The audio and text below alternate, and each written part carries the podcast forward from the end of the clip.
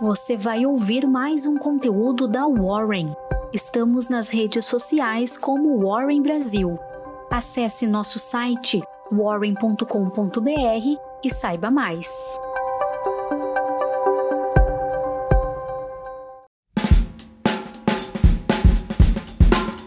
Bom dia, eu sou o Fred, sou líder do time de análise da Warren e aqui está a sua Warren Call de hoje.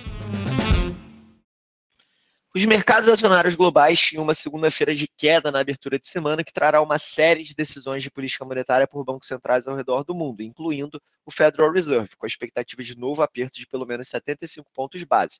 E aqui no Brasil também teremos reunião do Copom na quarta-feira, com expectativa de manutenção da taxa Selic em 13,75% ao ano. Então, todos os investidores de olho na super quarta, que terá decisões de política monetária dos Estados Unidos e aqui no Brasil.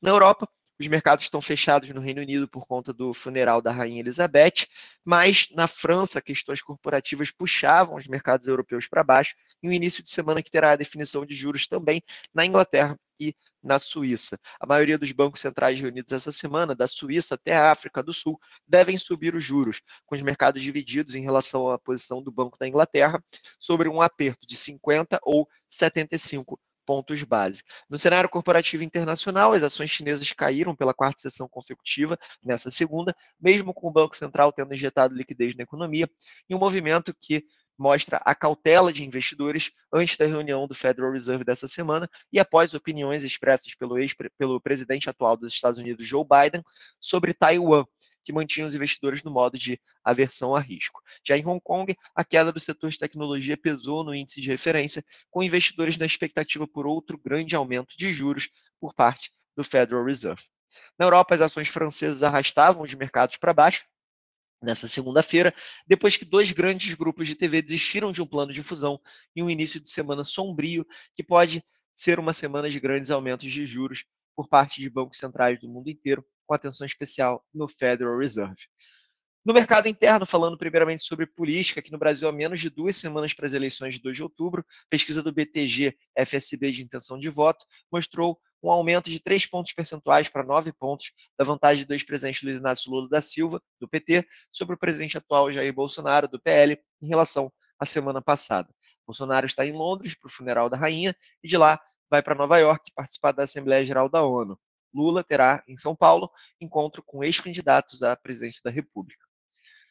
Por fim, falando sobre economia, tivemos a divulgação hoje do Boletim Focus e os analistas de mercado reduziram mais uma vez as projeções para a inflação esse ano e no próximo e elevaram a estimativa para o PIB em 2022. As estimativas apontam agora para alta de 6% no IPCA esse ano, contra 6,40% há uma semana, e o movimento reflete basicamente uma redução na projeção dos preços administrados no ano, de 4,16% para 2,94%, e vem após na semana passada, a Petrobras ter anunciado mais uma redução de preços, agora do gás de cozinha, em menos 4,73%. Para o ano que vem, os analistas veem um IPCA de 5,01%, abaixo dos 5,17% estimados há uma semana.